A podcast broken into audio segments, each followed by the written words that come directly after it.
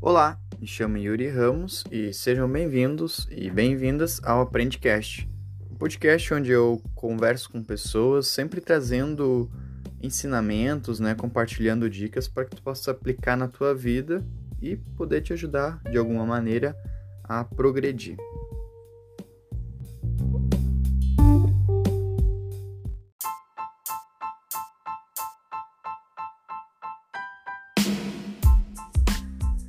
Nesse episódio que tu está prestes a ouvir, eu bati um papo com o Rodrigo Gonçalves, né? A gente conversou sobre mentalidade, sobre hábitos de sucesso e espero que essa conversa possa te ajudar de alguma forma, tá bom? Depois me conta lá no Instagram ou comenta aqui no, no podcast também se tu conseguiu extrair alguma dica. Boa escuta!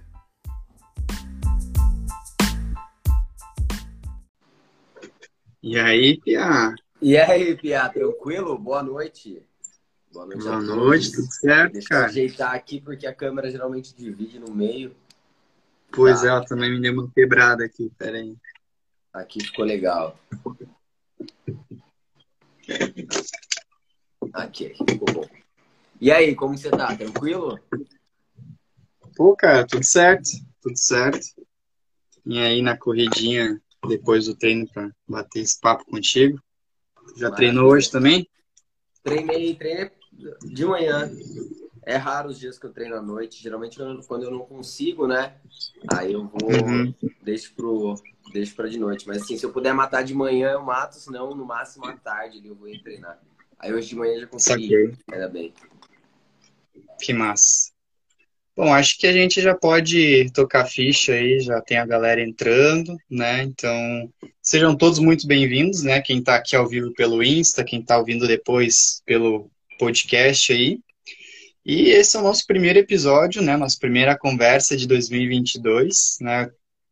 Resolvi chamar o Rodrigo aí, que foi um cara que eu acabei conhecendo pela internet e me identifico bastante com ele, né? Com com os princípios dele, os hábitos, a gente tem muita, muita conexão. Então, quando eu pensei no primeiro convidado para o ano aí, eu lembrei dele porque eu sabia que para a galera aí que está nesse pique de fazer um ano diferente, né, toda aquela coisa de transformação, né, mudar os hábitos, ser uma nova pessoa, uhum. eu sabia que poderia contribuir de alguma maneira, porque é que tu já faz no teu Insta também, né? Então, Seja bem-vindo aí, Rodrigo, e bora falar aí sobre os hábitos de sucesso e mentalidade. Não, maravilha. Eu que agradeço o convite. É uma honra estar aqui, bater esse papo. Vai ser uma conversa bem produtiva, eu acredito. E é isso, vamos trocar essa ideia aí, responder algumas perguntas e, enfim, desvendar algumas coisas também. Beleza. Para quem está nos acompanhando aqui pelo Insta, pode ir deixando alguma pergunta aí na, na, na live que depois a gente cata para responder, né? E se tu acha que faz sentido compartilhar esse, esse papo aí com alguém que, que também está nessa, nesse intuito de ser uma pessoa melhor agora em 2022, clica aí no aviãozinho, encaminha para pelo menos uma pessoa aí, porque a ideia é fazer um papo aqui realmente construtivo. Então, bora lá, Rodrigo. Bora, bora lá, vamos lá. Então, cara, começando do começo, né? Quem que é o Rodrigo aí, né? O que que tu já fez? O que que tu tem feito? Te apresenta aí pra galera que tá te conhecendo agora em primeira mão pela minha, pela, pelas minhas redes, né? Mas também talvez uhum. tenha gente que te, que te siga e não conheça tão intimamente aí. Te apresenta aí pra galera.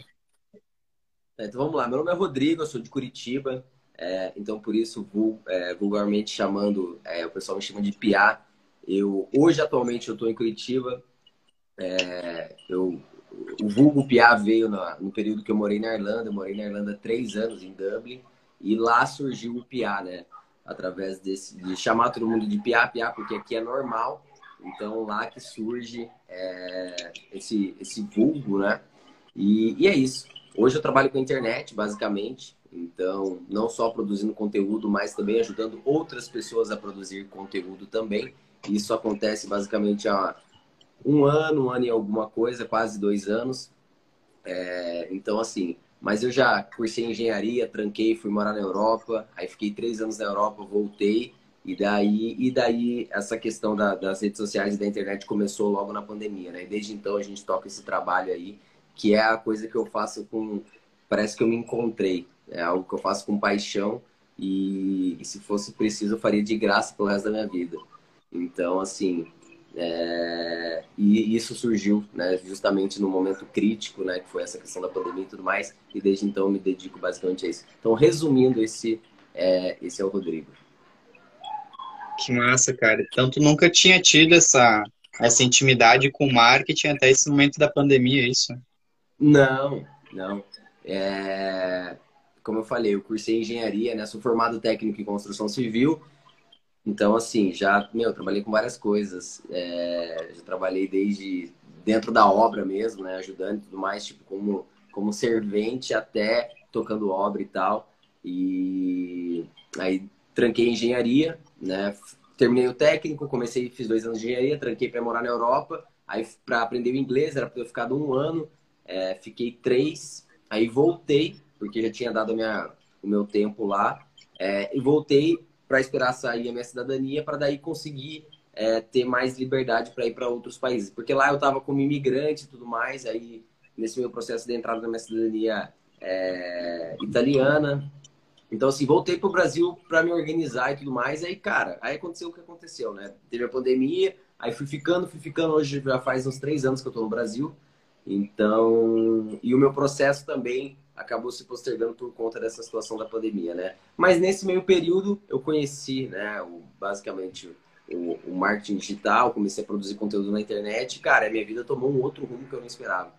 Então, isso para mim tudo é novidade, né? Então, enquanto teve gente que começou a fazer dancinha do TikTok na pandemia, tu estava descobrindo uma nova profissão, hein? Exato, exato.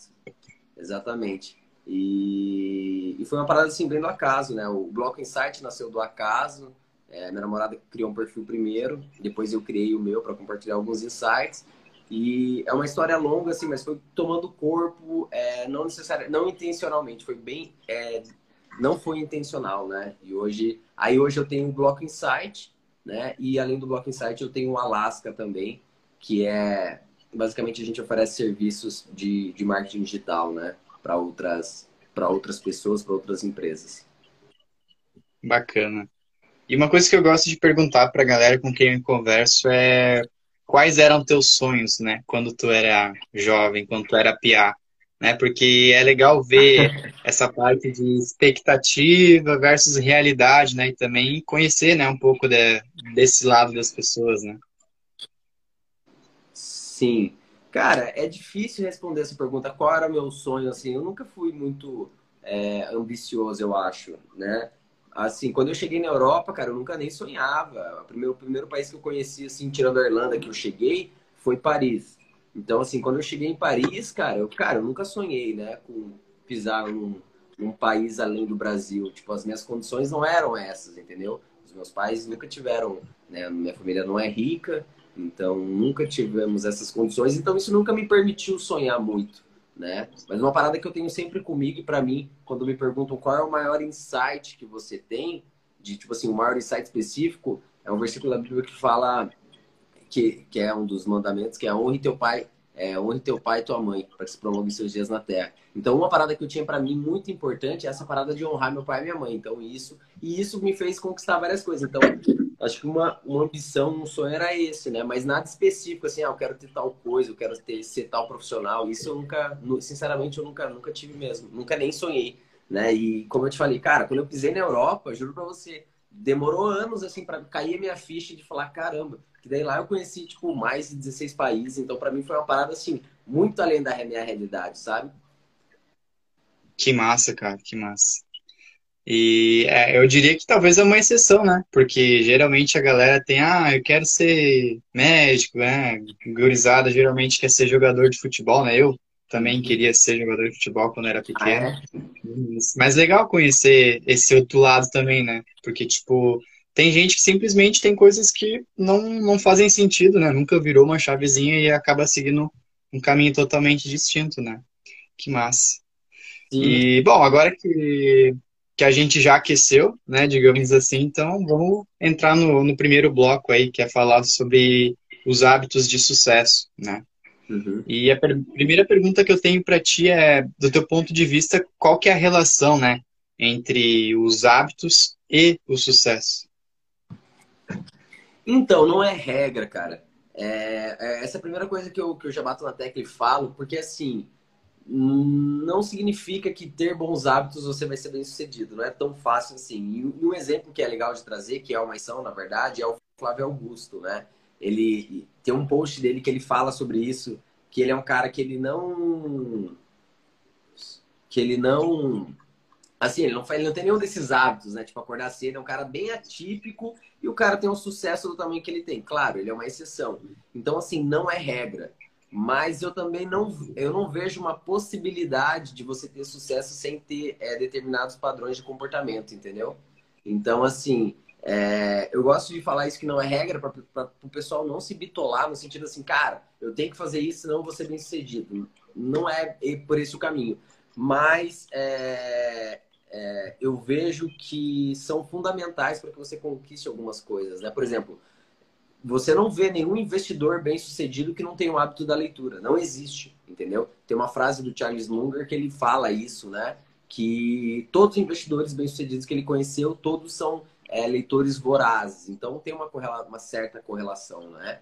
Não necess... Mas não significa que todas as pessoas que leem são boas investidoras, entendeu? É, Sim, é, correlação é esse... é causalidade. Exato, é esse insight que eu quero trazer. Então, assim, por que, que isso acontece? Porque a pessoa às vezes adquire alguns hábitos e aquilo é meio forçado, tipo, ah, eu vou fazer isso porque eu vou ser bem sucedido. Não, você tem que fazer aquilo porque você tem que aprender a apreciar aquilo, né? Esse bom hábito. E automaticamente essa coisa vai te levando para algumas oportunidades interessantes na vida que vão te dar o sucesso que você deseja, né? E experimentando também, né? Acho que um dos mitos recentes que a gente teve aí era aquela história do 5 a.m. Club, né? E ah, isso até hoje gera, gera alguns debates, né? Mas, tipo, tem muita coisa que uh, fala sobre isso que não é o que tu faz, né? Mas é o que funciona para ti, né? Que nem tu citou antes o Flávio Augusto, né? Bah, ele não é um cara que, que curte acordar cedão, tomar banho gelado e tal. Mas quando ele, co quando ele acorda, né, ele faz o tempo dele ali valer a pena, né? Então é, é, é legal desmistificar um pouco isso, né? Porque, tipo, beleza, às vezes as pessoas acompanham aí algumas pessoas na internet tudo mais, ou algum dessas figurões, e eles acham que, putz, se eu não conseguir replicar a rotina do cara, eu não vou conseguir fazer algo legal na vida, né? E não é bem assim o caminho. Exatamente, esse é o pensamento. Esse é o pensamento. Não dá para estereotipar nada. Essa parada do 5am Club, tipo assim, eu, por exemplo, eu acordo. Tem dia que eu acordo às 4, tem dia que eu acordo às 6, às 5. É, mas não é uma regra necessária. Tipo, eu acordo porque me faz bem, não porque eu acho que eu vou ser bem sucedido por acordar esse horário, né? Basicamente seria isso. Bacana. E uma das coisas que, que, que, tu compartilha aí é justamente como é que tu faz, né, esse teu processo de hábitos e tudo mais, né, todas essas leituras, né. Uhum. E para criar uma rotina de sucesso, né, já, já tem aí literaturas que provam isso tudo mais, né, um dos grandes aliados é tu conseguir criar um sistema, né, por trás disso, que vai te ajudar a ir executando esses hábitos, né. Uhum. E se tu pudesse elencar para a galera, o que que tu acha que seria essencial, né, que contenha um sistema de hábitos assim? O que que seria talvez aquela coisa que une todos os hábitos ou algo, alguma coisa que vai ajudar a pessoa a ir progredindo? Então, tem um, no, no que se diz respeito a hábito, tem um conceito bem interessante que é o conceito do hábito angular. Né? Provavelmente você conhece, e que é o seguinte: é você ter um hábito que ele desencadeia uma série de hábitos positivas na sua vida. E isso serve tanto para coisa ruim quanto para coisa boa, né? Então, a pessoa que começa a consumir bebida alcoólica, automaticamente, talvez a tendência dela fumar e adquirir outros hábitos é muito grande. E assim para as coisas boas também. Então, o fato de você escolher uma única coisa é, para você adquirir, por exemplo, ah, eu, eu vou adquirir o hábito da leitura. Esse hábito de ler ou é, fazer cardio de manhã em jejum, enfim, escolher uma única coisa da qual você foque nela porque o problema é que geralmente a galera pega muita coisa para fazer e não faz, né? E não é tão fácil quanto parece, né? Então, quando você escolhe uma coisa num processo e você foca nela, cara, pensa assim, pô, eu vou fa fazer, eu vou caminhar em jejum todo dia, meia hora de manhã, por seis meses. Quando você fala assim, parece algo simples, cara. Mas, cara, na, na, na, quarta semana você não aguenta mais. Você fala, caramba, por que eu tô fazendo isso? A nossa cabeça distorce as coisas, né? Então, no começo a gente vê um resultado muito grande, depois a gente já não vê tanto resultado assim, e a gente começa a se sabotar e, e a gente desiste. Basicamente é isso que acontece. Então, quando você adquire vários hábitos simultaneamente, é pior ainda. Então, acho que o ideal é você ter um hábito, pô, vou, vou focar aqui. Vai ser na caminhada em jejum, vai ser na leitura, foca em uma coisa só e, cara, depois que você dominar essa uma coisa, você vai ver quantas outras coisas sem querer você mudou na sua vida, né? O cara que vai é, caminhar em jejum, cara, muito provavelmente o cara vai comer melhor durante o dia, porque ele vai pensar, puta, eu andei de manhã, agora eu vou comer, tipo, é, um fast food ou à noite ou no meio-dia. Não, vou comer uma paradinha mais saudável e tal. Então, e aí vou comer uma paradinha mais saudável. Ah, então, pô, quem sabe eu não começo a fazer academia? Então, assim, uma coisa que você faz, cara, é o efeito em cascata é, para outras coisas também. E como eu falei, isso pode ser tanto positivo quanto negativo, né? Então é, é uma faca de, de dois gumes aí. Sem dúvida. É tipo aquela, aquele universo paralelo da Marvel, né? A partir do momento que a galera mexeu lá nas joias do infinito, criou várias ramificações ali de, de, de realidades alternativas, né? E aí, quando tu faz uma escolha boa, uma escolha saudável, naturalmente a tendência é que vá te apontar para outras escolhas que vão te fazer bem também, né? Então, acho que, que isso é legal da, da galera ter em mente. Exato, exatamente. É esse, esse é o embasamento, né? Então, e facilita muito mais, cara. É porque geralmente a gente, quando a gente vai, vai adquirir hábito, fazer alguma coisa assim, a gente está muito empolgado com a ideia, né? Pô, imagine, cara, a quantidade de pessoas que vem em 2000, não, 2022, eu vou, eu, eu vou colocar, sei lá, 10 metas, vou fazer isso, isso, isso, aquilo. Cara, mas é difícil. É difícil a gente adquirir um hábito só. E daí, obviamente, vai chegar ali no terceiro mês, cara, tem muita gente que chegou janeiro, agora já desistiu. Não, deixa, vou deixar isso aqui para 2023 agora. Bem isso. Aí, ó. O pessoal comentou ali, ó, o poder das pequenas vitórias. Isso aí vai te dando um gás para ir acompanhando o pique dos outros hábitos também, né? Exato, exatamente. Cara, vamos trazer agora uma parte um pouco mais prática, né? Porque a gente, às vezes, eu conheço várias pessoas, né? Tu também deve conhecer, né? Tem pessoas que, às vezes, se encontram numa realidade, né? Só que, tipo, não tá num ambiente que favorece, às vezes o círculo de pessoas dela também não, não é algo inspirador ali. E ela sabe que ela tá, tipo, vivendo uma realidade que não é boa, mas ela quer, quer dar uma virada na vida, né? Só que ela não sabe por onde começar, né? E se tu pudesse dizer para essa pessoa aí, tipo, três coisas para te tentar iniciar, o que que tu indicaria, assim? Se, se, é, se baseando nas condições que a pessoa está num ciclo que não, num, num convívio que não. É, ela quer, quer quebrar um, um, padrão de vida dela ali. Ela quer, quer tá. virar a chave, quer adquirir uma, uma rotina melhor, né? Viver melhor, tudo em tudo isso que envolve, né? Comer bem ali, uh, praticar exercício, né? Ter, ter hábitos ali que, que agregam valor, né? Como a leitura, enfim, né? O que, que ela poderia fazer para sair assim dessa vida que ela sabe que não vai levar ela a nenhum caminho bacana para uma vida que vai levar ela em alguma coisa legal? Cara, a primeira coisa que eu faria, e eu vou te falar o que eu faria, porque foi o que eu fiz, tá? É, tipo assim, não sei, então, talvez você tenha acompanhado isso e até compartilhando com o pessoal, eu parei de consumir bebida alcoólica faz, eu já perdi a conta já, mas faz mais de um ano e alguma coisa, vai para um ano e meio. E vai bater dois anos, vai bater três, provavelmente, vai embora sim. Hoje, tá? Hoje, hoje eu falando. E, e para mim, é... então tudo que eu faço hoje, eu sempre fazia. Sempre fiz, entendeu?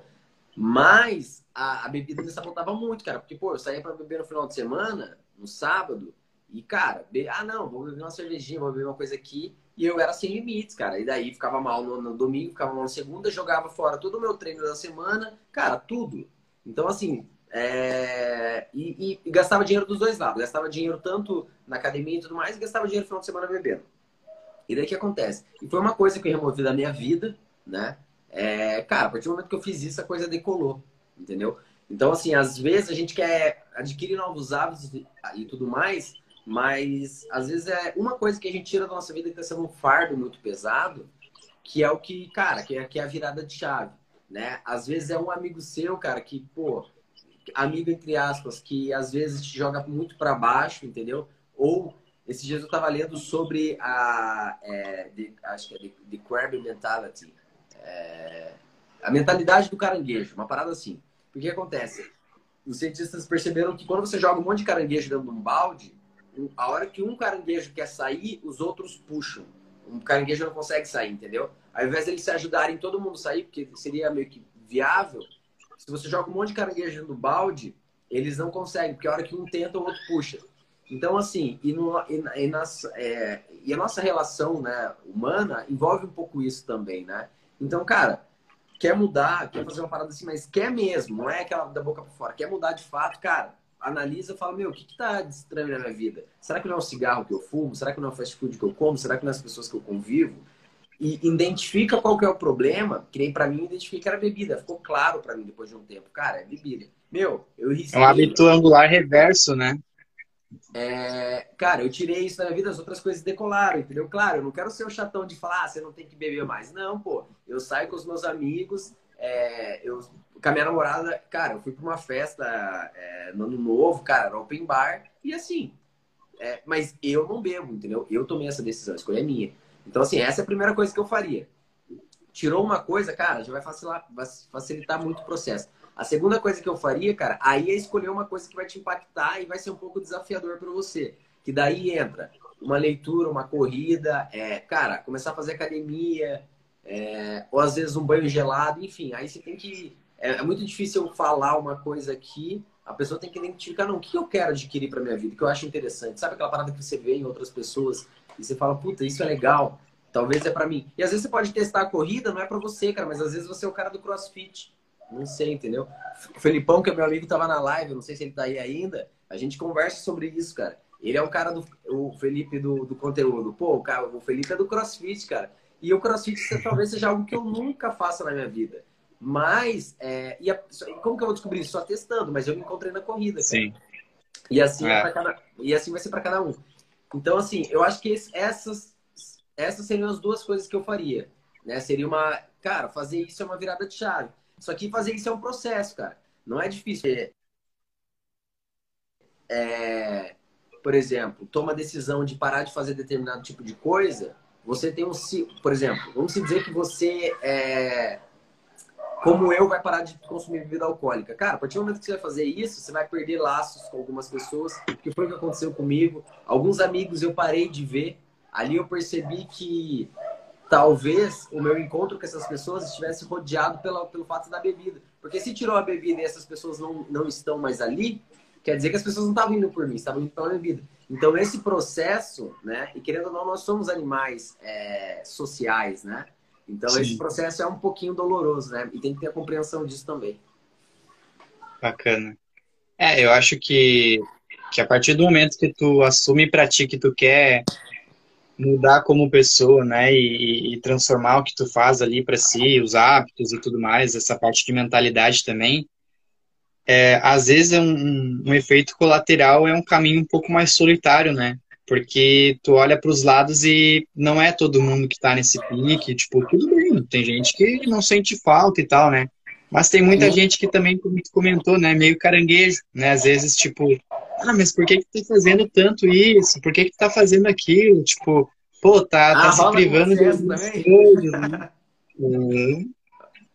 Ah, que, que da, não, da hora saber disso, porque, é, cara, é, é, que nem, por exemplo, assim, ó, você faz parte do clube de, de corrida lá, e, e hoje eu terminei esse livro, cara, que é o do, do, do Kotler, né? Isso é sobre marketing, mas ele vai falar sobre conectividade e tudo mais. Então, assim, pô, a gente tá num, num, clube de corrida lá, onde todo mundo tem um propósito em comum, que é essa parada da corrida e tal. Meu, tem eu, tem você que tá aí no Rio Grande do Sul, tem amigo meu que tá lá, que tá em Portugal, tem gente que tá nos Estados Unidos, tem gente que, sei lá, é, na Espanha, enfim, tem gente do mundo inteiro, do Brasil todo, e o que une essas pessoas é um interesse em comum, né? Então a internet traz isso. Hoje, se não existisse a internet, o Rodrigo estaria aqui, eu estaria correndo igual um louco, e as pessoas falam, nossa, olha o, o maluco que sai correr todo dia 15 quilômetros. Porque é o que as pessoas acham, né? Mas tem gente que entende isso e, e, se, e se reúne através da internet nesse grupo. E é engraçado essa parada porque no livro do, do Phil Knight, eu não sei se você já chegou a ler, é a marca da vitória. Cara, é um livro maravilhoso, foi o melhor livro do clube de leitura no passado. E o Phil Knight fala isso no livro. Que quando ele. Vou esperar a moto. E quando o. É, lá em 1976, quando ele criou a Nike, cara, se você. Se as pessoas te vissem correndo na rua, as pessoas tacavam lata em você, entendeu? As pessoas falavam, nossa, olha o biruta ali. As pessoas atacavam comida, lata, porque a, tipo assim, não era. Só, naquela época só, só era, tipo, socialmente permitido correr as pessoas que eram de fato corredores profissionais, entendeu? E a Nike surge com essa proposta de falar, não, todo mundo pode ser um corredor. Sacou? Então. É, é uma, é uma doideira, cara. Então, assim, e daí hoje a internet ela beneficia isso, cara. Você consegue se conectar com várias pessoas né, do mundo inteiro com um propósito em comum, né? Para que você não seja o, o, o biruta, né? Não, você faz demais, tá ligado? Sim. Tem um comercial da Nike que, tipo, top 3, assim, para mim, né? Eu fiz publicidade, então eu sempre acompanhei esse mercado de anúncios e tal, e campanhas, né? Uhum. E é uma campanha, assim, que é um asilo, né? Que é tipo, se eu não me engano, tinha um senhorzinho dele, aí tinham tirado o tênis dele, assim, tá ligado? E aí, sei lá, a galera meio que faz uma rebelião lá e consegue pegar o tênis dele de volta e dar o tênis dele e conseguem, tipo, sei lá, uh, segurar os enfermeiros lá, a galera que tava impedindo o senhorzinho de, de fazer o, o corre dele e abrem a porta do negócio, assim, e, tipo, a história é essa, tipo, ele pegou o tênis dele e alcançou a liberdade. Ele sai correndo, assim, do asilo. Bah, muito massa. Essa eu não conheço, cara. Eu tava vendo esses dias, que é aquela que o cara fala, não, eu sou o Cristiano Ronaldo. Os moleques jogando na rua, assim. Aí o cara, não, ah, eu sou o Neymar, então. Aí começa a transformar, os caras viram, né, outros personagens. Copa de 2014, acho que é essa aí, né? É, então, assim, e a Nike tem essa proposta, né? Que é, que, é, que é dar às pessoas a chance de, tipo, de se sentirem, né, como, como atletas profissionais. Cara, isso é muito gostoso, cara. É, muito, é algo que não tem preço. Sem dúvida. E uma das coisas que eu sei que tu tem, né, é essa parte de skin the game, né? A galera uhum. que, que nos, nos acompanha aí talvez não conheça aí, mas até se tu puder explicar um pouquinho sobre esse conceito e também contar como que é quando tu não consegue, né? Quando tu, tu falha em alguma coisa que tu queria muito alcançar, né? Seja nos teus hábitos, seja na, na parte de metas ali e tal.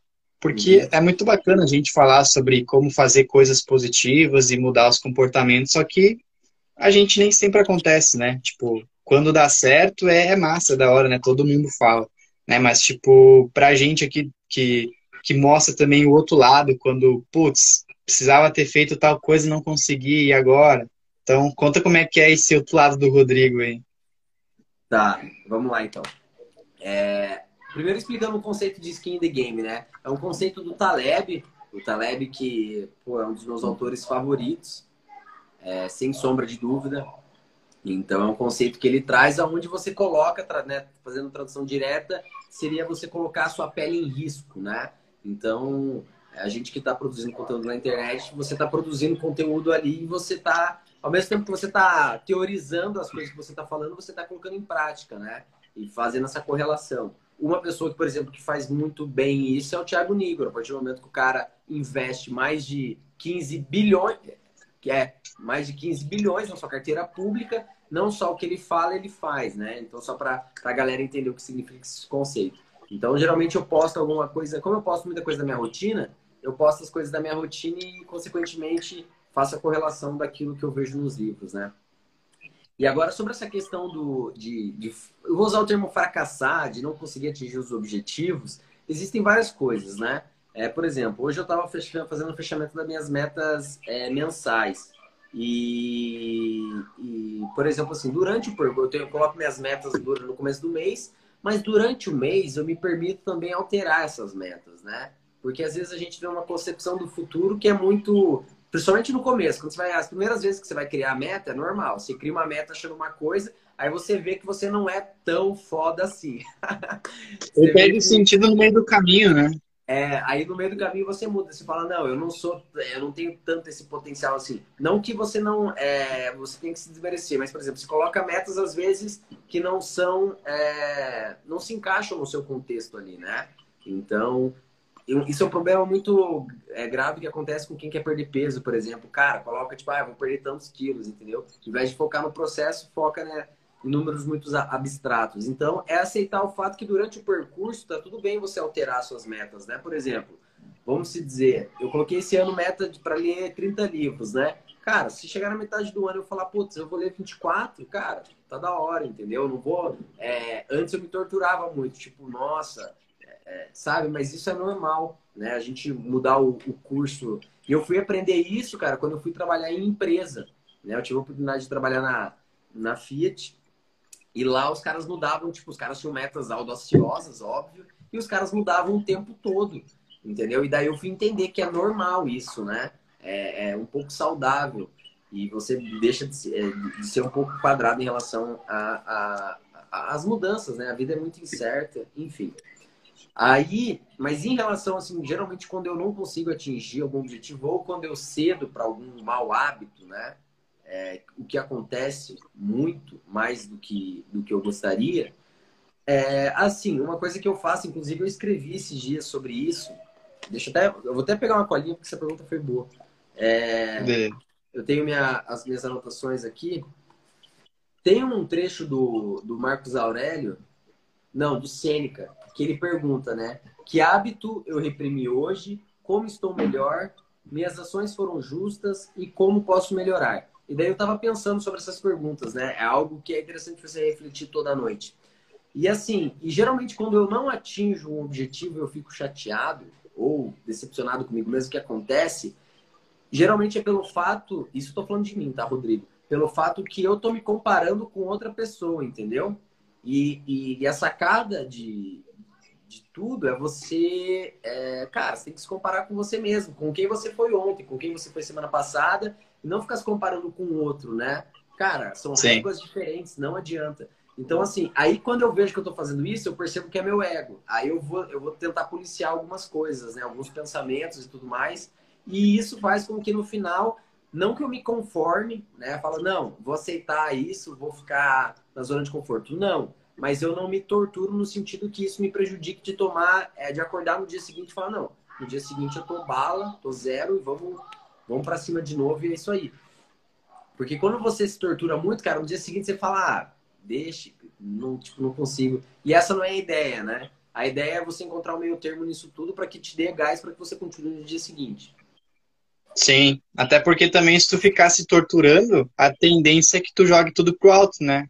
E aí, e aí o, o, a vaca vai pro brejo, né? Porque, tipo, se tu não tá preparado para mudar tuas rotinas, teus hábitos, e tu não para para pensar que não vai ser todo dia que tu vai fazer as coisas por mais, por maior força de vontade que tu tenha, por mais que tu consiga organizar bem teu tempo, sempre vão ter momentos que tudo vai fugir do teu controle, por mais que tu planeje, vai ter alguma variável que vai te pegar de surpresa e tu vai ter que aceitar, né? E se tu não estiver preparado para lidar com esses momentos aí, aí tu, tu pode acabar dando um tiro no próprio pé, né? Exato.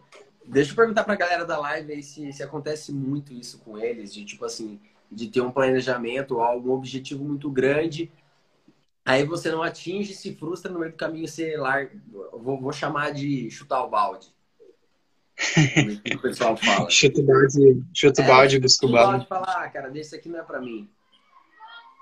Vamos ver.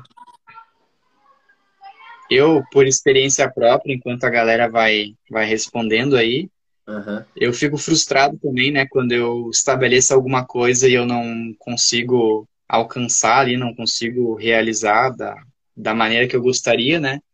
Mas o, o que eu procuro fazer para meio que blindar é tentar entender o porquê que eu não consegui, sabe? Porque, uhum. tá, beleza, já deu merda mesmo, agora só, só resta a gente lidar com isso, né? Que é um pouco o que o estoicismo traz pra gente, né? Beleza, a gente tem que aprender a, a, a agir com o que nos acontece, né? E não querer não. estabelecer as coisas e tal, e achar que tudo vai, vai acontecer conforme os nossos planos, né? Então eu busco pensar em, beleza, qual que é uma, uma, a maneira né, de, de evitar que isso volte a acontecer. E aí, cara, se tu tem essa mentalidade, tu entra numa espiral, espiral infinita de aprendizado, né? Putz, era para ter acordado sete horas ontem, botei no soneca e não levantei na hora e fui levantar só nove horas. E agora? Por que, que eu fiz isso? Pô, não consegui porque eu fui dormir tarde no outro dia. Pá, fiquei vendo série, ou sei lá, uh, não estava tão uh, motivado para realizar as coisas que eu ia fazer naquele dia, né? Então, são, são coisinhas que o cara vai pegando ali no dia a dia, quando tu vira essa chave para mudar tua, tuas rotinas e teus hábitos, que vai te permitindo, né, fazer um diário de bordo, digamos assim. Exatamente, Pia. Não, concordo plenamente com o que você falou. É isso mesmo, é ter uma, uma autocrítica muito muito sábia, né? E, e não se fazer as perguntas certas, né? Acho que fazer as perguntas certas é muito importante, conseguir respondê-las da melhor maneira e ter coragem suficiente para alterar, né, o que for necessário. Isso. É, Ó, o Thiago comentou ali ó, que sim, às vezes é... acontece.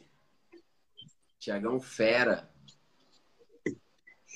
Bom, beleza, então. Indo Mas adiante, é cara, só para fechar esse bloco de hábitos, conte pra galera como é que surgiram os hábitos aí da, da corrida e da leitura que eu vejo, né, que são hábitos angulares no, no teu dia a dia.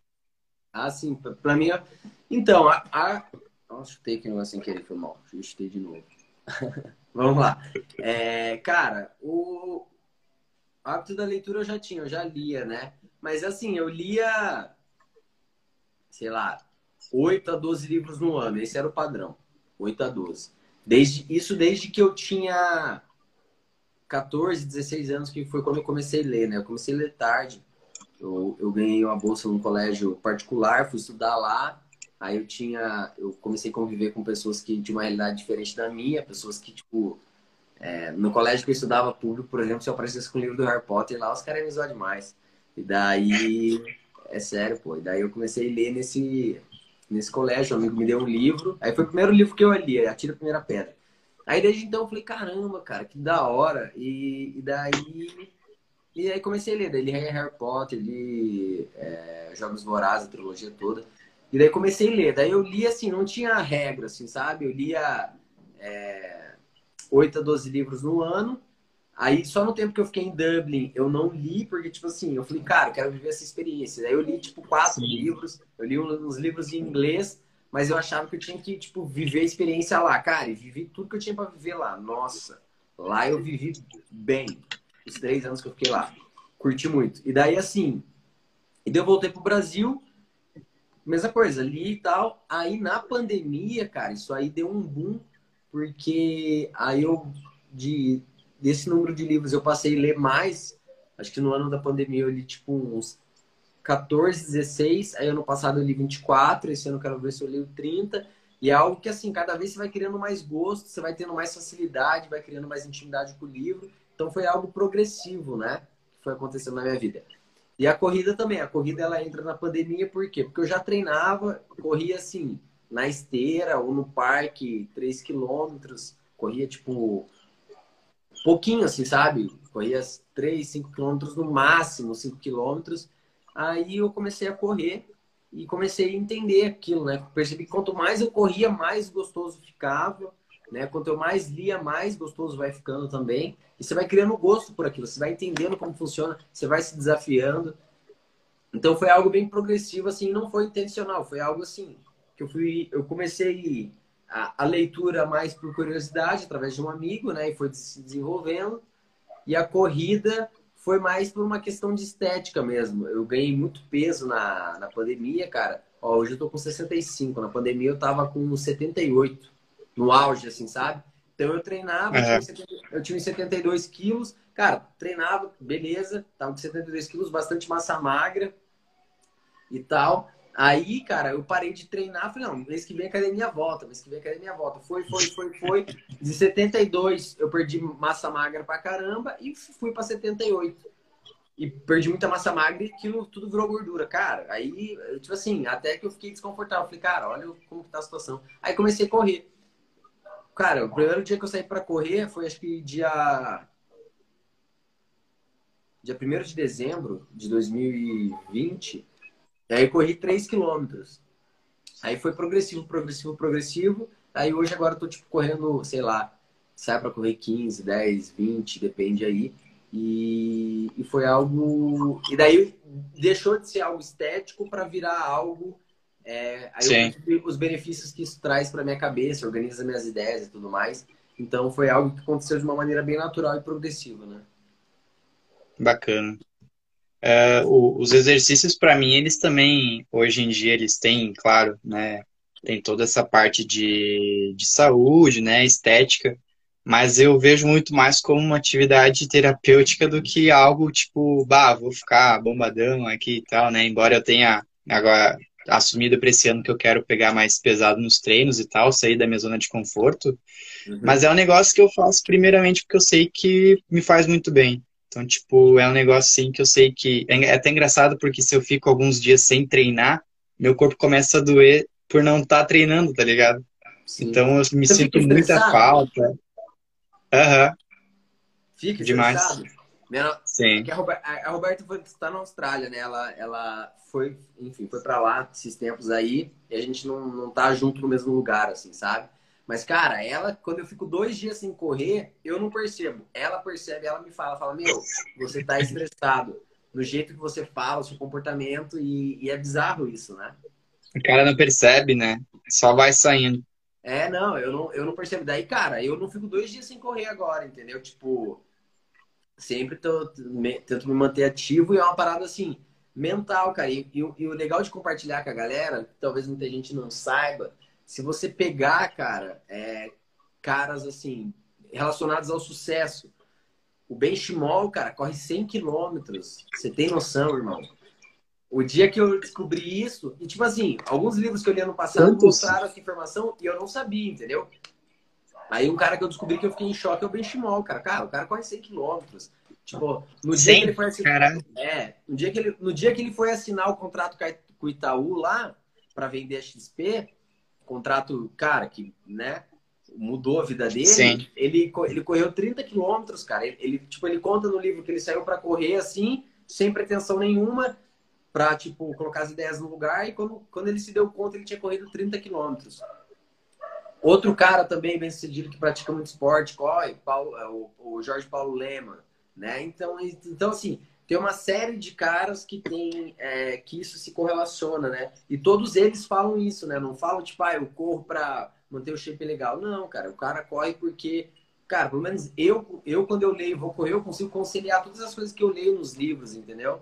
Então, mas o que me deu start para começar, eu não posso ser hipócrita, que foi a questão estética, óbvio. que massa. Tem, tem um artigo, acho que é da Forbes, que ele fala, né, por que que o, os CEOs que são triatletas, né, são, têm um melhor desempenho e tal. Se a, se a galera é. te quiser se aprofundar por esse, por esse assunto é? aí. Os CEOs?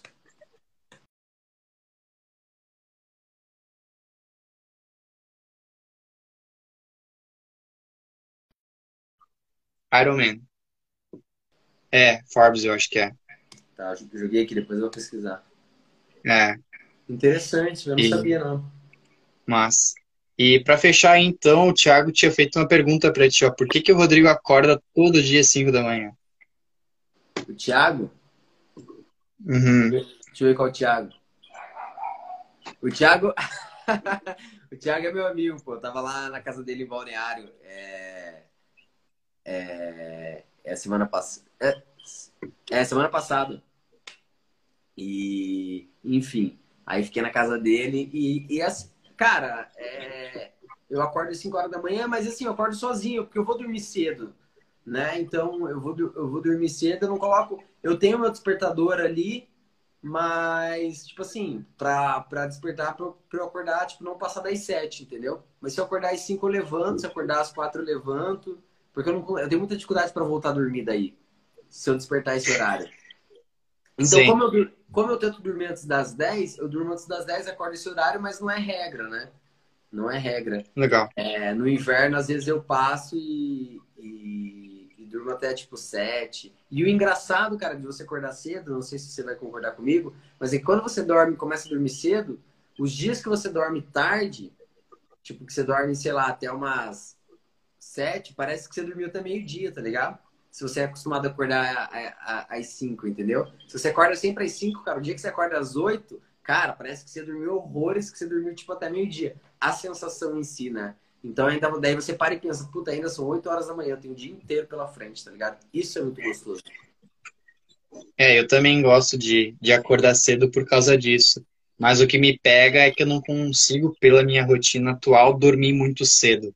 Né? Então eu, eu ainda tô meio que nesse momento de equilibrar, mas tipo, quando tu acorda cedo, claro, tem ali tua quantidade de horas de sono que funciona para ti, é um dia totalmente diferente, né? Tem gente que, que fala, né, que gosta de acordar cedo porque, tipo, quando tá todo mundo acordando, o cara já resolveu um bloco importante da vida dele, né?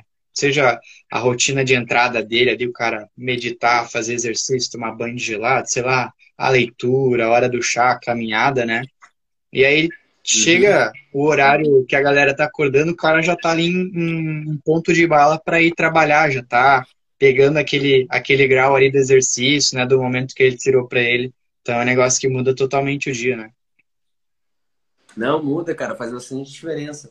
Mas, eu, mas é, isso é, é a mesma coisa como os hábitos, assim, é mais como um estilo de vida mesmo do que uma obrigação e tal. Eu não vejo como algo.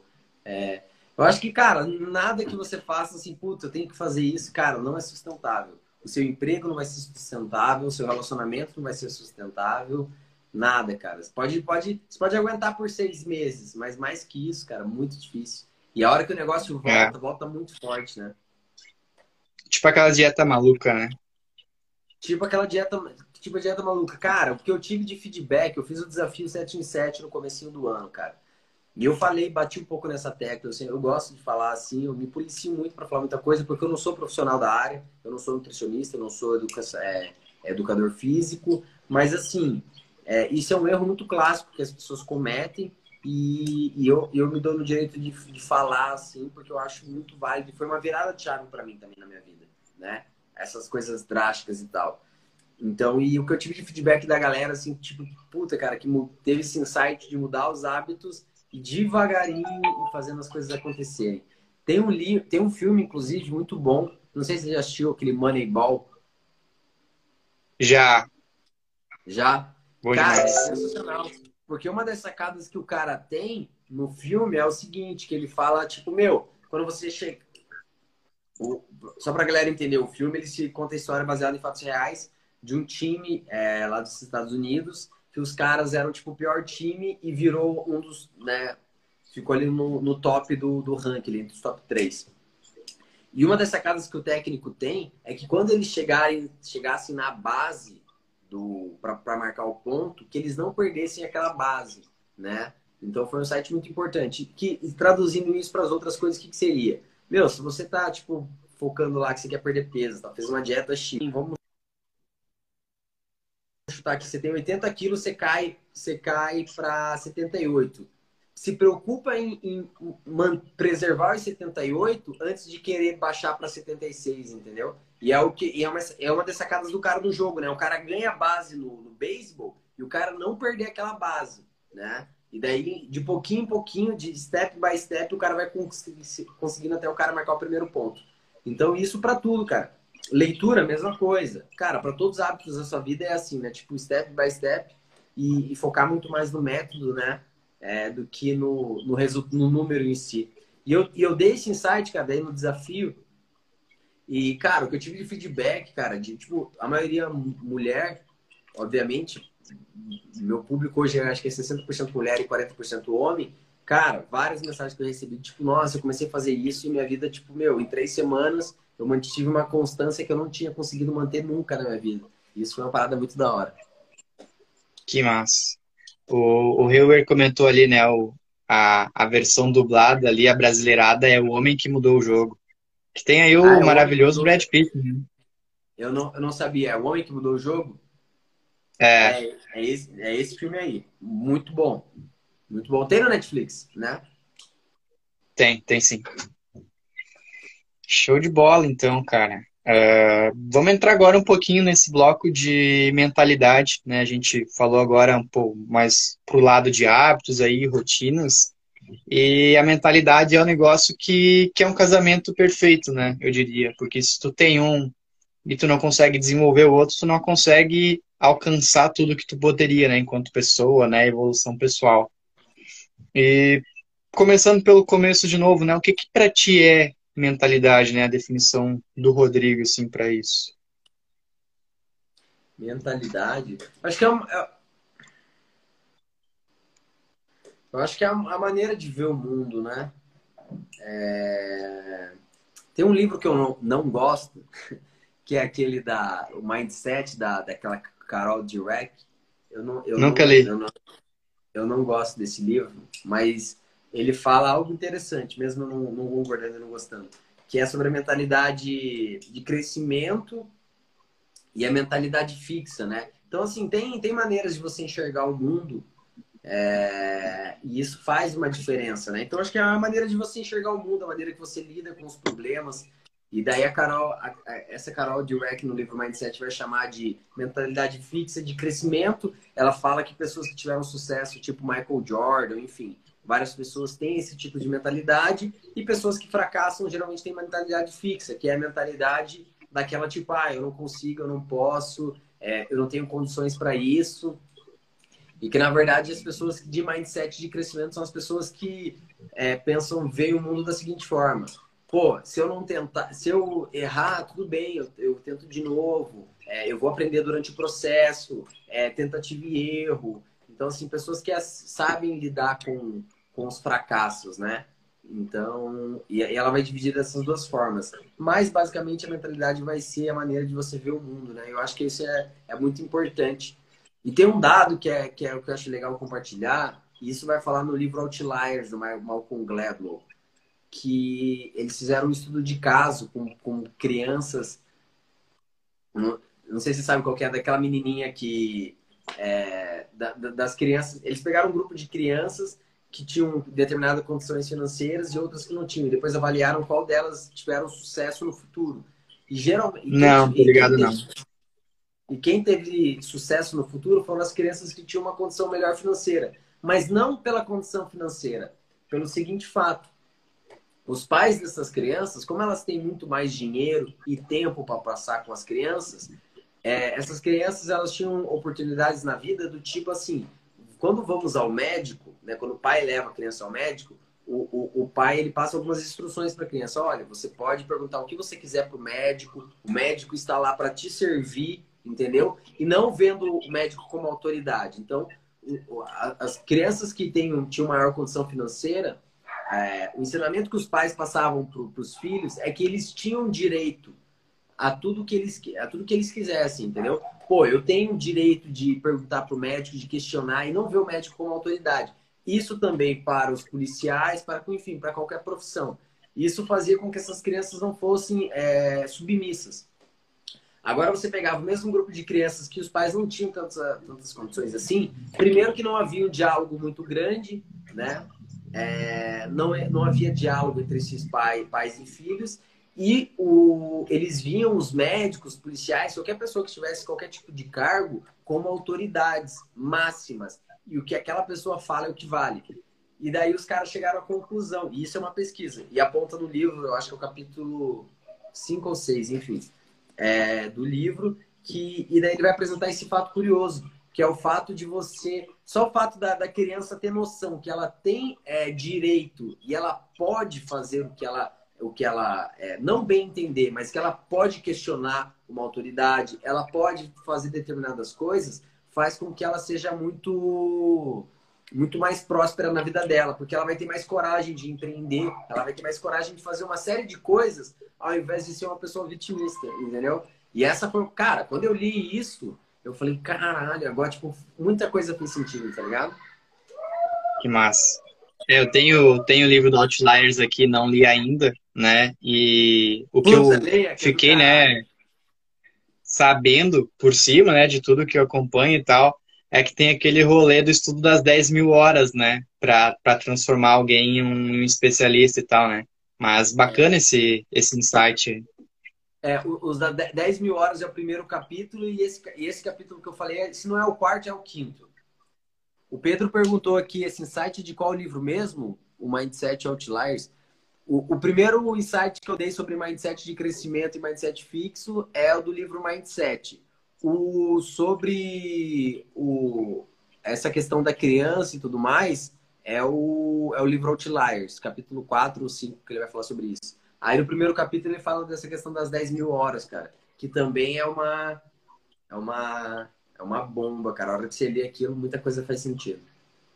Que massa. Eu tô lendo um livro Maestria do Robert Greene, que faz confluência, né, como eu gosto de falar aí, com, com algumas coisas que o Outliers traz, que é justamente o como que as pessoas se tornam especialistas naquela, na, naquilo que elas fazem é um processo muito longo, né? O, a maestria que ele não chega a especificar quantidades e tal, mas ele traz muito essa questão de ter momentos na, na tua vida para o aprendizado, né? Ter fase de aprendizado, de tu simplesmente se submeter ao aprendizado antes de tu de tu começar a criar as coisas, né? Eu sei que tem alguma frase, não sei, não sei quem é que disse que antes de tu quebrar as regras, tu tem que aprender as regras, né? Então é, o, o livro traz bastante essa, essa parte aí. Sim, não, eu concordo. É, esse livro, cara, é, é, é um dos livros que eu quero ler. Não está na minha lista para esse ano, mas, mas ele está na minha lista de compras da Amazon. Pode ser que, pode ser que eu leia. Você está gostando dele? Tô curtindo.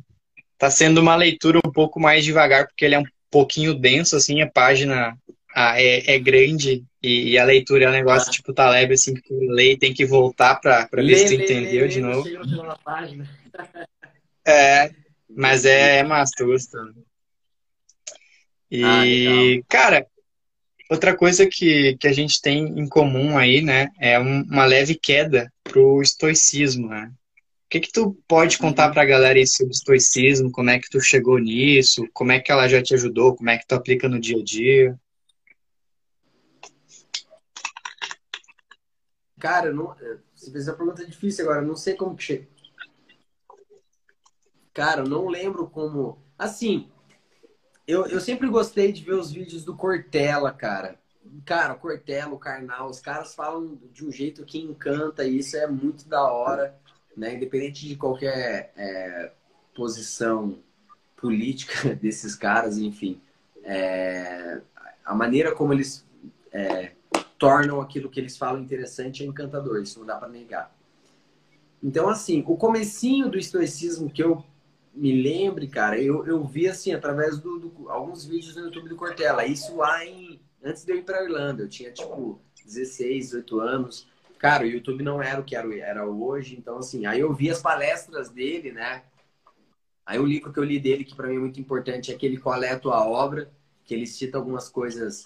Ele não fala, assim, da filosofia estoica, mas ele já vai citar. Ele cita Sêneca, ele cita né, um cara ou outro aqui. E, e, e nessas palestras dele também. Então ali foi o começo, cara, mas eu não sabia o que, que era, né? Eu não sabia o que era o estoicismo de fato, tudo mais. Aí aí o primeiro livro que eu li, cara, sobre estoicismo foi sobre a brevidade da vida do Sêneca, né? E, e, a, e a firmeza do sábio. É, eu acho que é isso. Então foram os primeiros livros que eu li, que são as cartas que ele manda para Paulino e para ah, esqueci o nome do outro cara lá são cartas que o Seneca trocou e que viraram livros após anos. Então, assim, o meu contato com, com, com, a, com a filosofia estoica, ele é assim, ele é bem prematuro ainda, não é algo que eu, que eu tenho muito domínio, assim. Já li alguns livros, né? Por exemplo, O Ego é seu inimigo, do Ryan Holiday, que o Ryan Holiday, é, 90% da coisa que, que ele produz é totalmente estoica. Li sobre a brevidade da vida, li alguns trechos, algumas citações de Marcos Aurélio, né? Então tem alguns pensadores históricos que eu, que eu sei quem são, conheço a história, e o que eu sei basicamente se resume a isso, né? E a maneira agora de como isso me beneficia na minha vida, cara, é a seguinte é, questão. Por exemplo, essas quatro perguntas que eu citei para você são perguntas que o Sêneca se fazia né, antes de dormir. E, e a maneira de eu, de eu enxergar a, vida e os problemas, basicamente, cara, tudo volta, tudo volta para mim, entendeu? Quando você começa a entender como que o estoicismo funciona, cara, tudo volta para você, entendeu? Cara, tudo é sua responsabilidade, tudo é você que tem que fazer, tudo tem, é, tipo, você tem que encontrar solução para aquilo, ao invés de ficar culpando os outros. Então, assim, e, e, quando você começa a entender como funciona a filosofia estoica, cara, você acaba caindo nisso, entendeu? Que, por exemplo, assim, ao invés de você ficar culpando os outros, você vai achar um caminho de encontrar uma solução para aquilo, né? É... Sim. E que todas as suas mágoas, todos as suas seu rancor, tudo aquilo que você tem, cara, tudo aquilo é frustração, tudo aquilo. Então assim, você vai encontrando respostas para aquilo baseado em alguns textos, né? E você vai dando mais sentido à vida também. Por exemplo, tem um quadro que eu tenho, que é um quadro que, cara, metade das pessoas acham fascinantes, e outra metade acha assustador, que é o quadro lá do lembre do Memento Mori, lembre-se que você é mortal, né? Que cara, que é um quadro que eu tico toda semana e no final dele tem uma, uma frase do Sêneca, dizendo que a nossa vida não é curta, né? A nossa vida nós temos tempo suficiente, mas a gente gasta o nosso tempo com preguiça e com, é, com luxúria. São as duas coisas que a gente joga o nosso tempo fora. Então, se você não gastar o seu tempo por nenhuma dessas duas coisas e fazer a sua vida valer a pena, cara, sua vida não vai ser curta, né? E, e agora fazendo a conexão com o livro do, do Cortella, que é a pergunta que o Cortella faz, qual é a tua obra? Né? É o título do livro dele, onde eu conheci o estoicismo, que é, cara, o que, que você está fazendo? Qual que é a sua obra? E a partir desse momento, por exemplo, esse quadro que eu tenho, cara, e eu, eu listo ali é, todas as coisas que eu... As semanas que eu tenho de vida e o que eu já realizei, eu começo a ter uma visão ampla da minha vida, entendeu? E, e começo a ver propósito na minha vida também. Então, o que a galera fala, tipo, ah, putz, eu me assusto com, com, em, ao ver esse quadro, porque eu acho que, putz, eu vou morrer a qualquer momento. Não, não é essa a pegada. A pegada é falar, cara, o que, eu tô fazendo com o meu tempo de vida, né? Então, basicamente, o, o estoicismo, ele entra na minha vida dessa forma e ele me ajuda a ver o mundo dessa forma também, de uma maneira muito mais lúcida, né? Sim. É, a, basicamente a lógica de tu parar para perceber que tu tem um tempo limitado na Terra é justamente te levar a aproveitar melhor ele, né? Sêneca tem outra frase que eu gosto bastante que é apressa-te a viver bem e cada dia por si só vai ser uma vida, né? Uhum. Então, tipo, cara, é muito isso, né? O Steve Jobs tem uma frase dele, tipo, cara, tu tem só uma vida, não gaste ela prestando atenção na vida dos outros, né? Enfim, tem vários autores que falam sobre isso que é, que é justamente fala, fa, faz essa aponta para esse fato de que, cara, tu tem sim uma oportunidade todo dia, né, toda semana, todo mês de fazer algo legal, algo que vai te trazer bem, talvez até fazer bem para as pessoas ao teu redor e e se tu faz alguma coisa assim, se tu tá com a consciência limpa, independentemente do momento que tu vá trocar de plano, né, tu vai estar, tá, uh, como é que eu vou, como é que eu vou dizer, tu vai ir tranquilo, né? Porque tu sabe que tu uhum. deu o teu melhor enquanto estava aqui, né? Sim, fez o melhor que pude. Isso.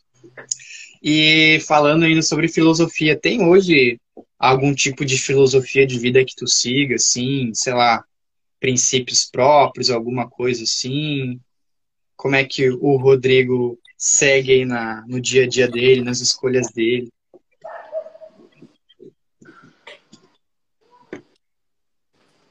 Cara, não. Isso é uma pergunta difícil, cara. Não sei. Você me pegou nessa. Assim, não tem uma filosofia assim clara de vida, né? Eu, eu tento não.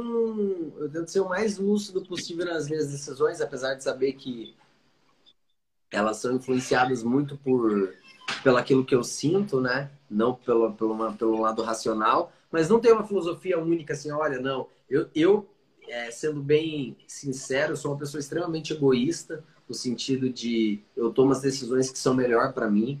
É... Até, tipo, compartilhando algo aqui interessante e prático e real para as pessoas terem noção. A Roberta, ela foi para a Austrália agora, porque ela tinha que ir, né? A Roberta é minha namorada e tudo mais.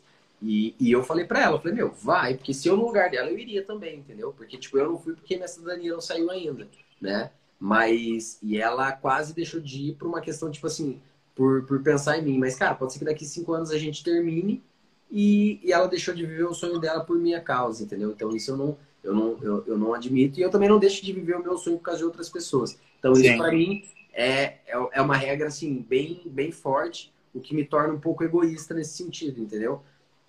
Mas eu nunca me arrependi de nenhuma escolha, né? Porque teve pessoas que já não fazem parte mais da minha vida. E se eu tivesse tomado qualquer decisão, cara, por essas pessoas, puta que pariu, eu teria me arrependido muito. Então, assim, essa é uma parada assim que para mim é bem explícita assim na minha vida e com as pessoas a qual eu me, eu me relaciono. E, e, eu não sou hipócrita em nenhum momento de tipo assim, por exemplo, não, se for eu, beleza, mas agora se for minha companheira, não, ela tem que andar junto comigo. Não, o mesmo serve para minha companheira, serve, Sim. vai servir para minha mãe, para meu irmão. Então isso eu acho que falta um pouco, né? É, é, porque isso faz com que você seja responsável pelas decisões que você tome, tá ligado? E você tenha muita certeza Sim. do que você está fazendo, para que você não terceirize para outras pessoas, né?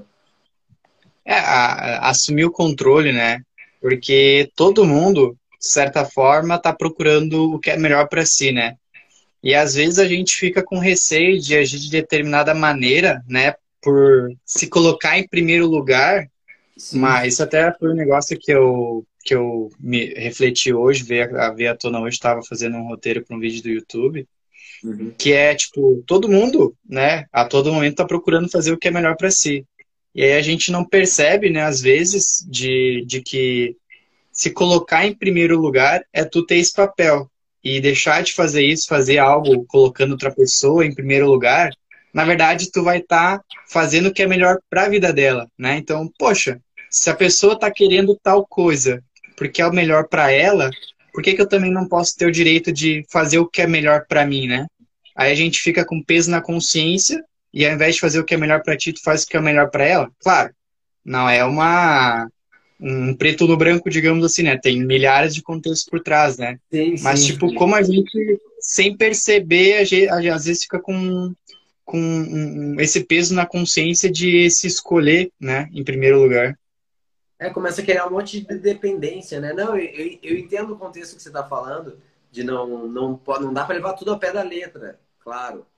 É, mas assim, cara, é basicamente isso, é tomar as melhores decisões para si próprio e saber lidar com elas, né? Não ficar terceirizando. Puta, ficar terceirizando é uma merda.